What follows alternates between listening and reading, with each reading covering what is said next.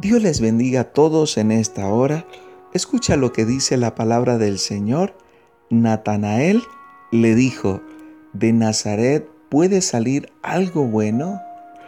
Qué interesante esta porción de las escrituras. Porque quizá hoy tú que escuchas este audio te vas a identificar, pero también te va a ayudar a entender lo que Dios quiere con tu vida. Los seres humanos hoy sencillamente juzgamos y señalamos de acuerdo a lo que vemos, escuchamos. Este hombre llamado Natanael de las Escrituras está juzgando, está sacando efectivamente un juicio. Él está diciendo que de Nazaret no puede salir nada bueno. Para él, las únicas personas buenas o las personas talentosas y brillantes de la época solamente podían salir de ciertos lugares.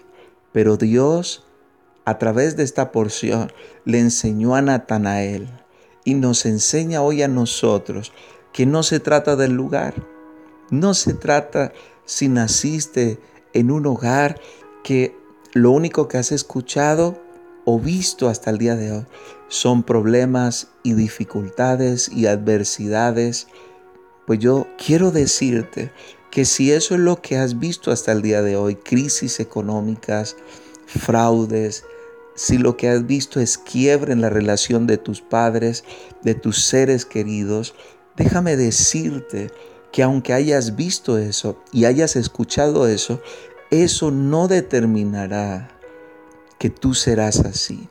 Eso no va a consumir tu corazón y lo bueno de Dios en tu vida. Todo lo contrario, aunque tu comienzo no haya sido el mejor, tu final será un final glorioso y bendecido.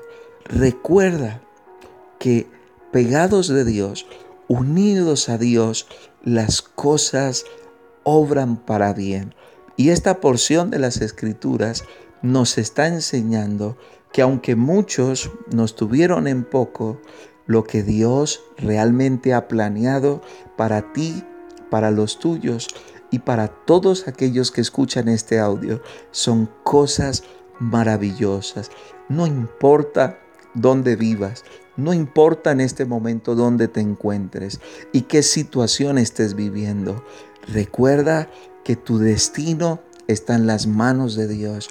Y cuando tu destino está en las manos de Dios, entonces todo obrará para bien. Todo obrará para hacerte un mejor hombre, una mejor mujer, una mejor mujer. Todo obrará para ver la gloria de Dios. Así que no te preocupes dónde te encuentras en este momento. Solo preocúpate por creer en el Señor y verás la bendición de Dios en tu vida.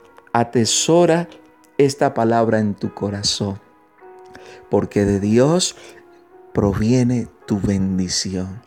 Dios te bendiga. Bendiciones.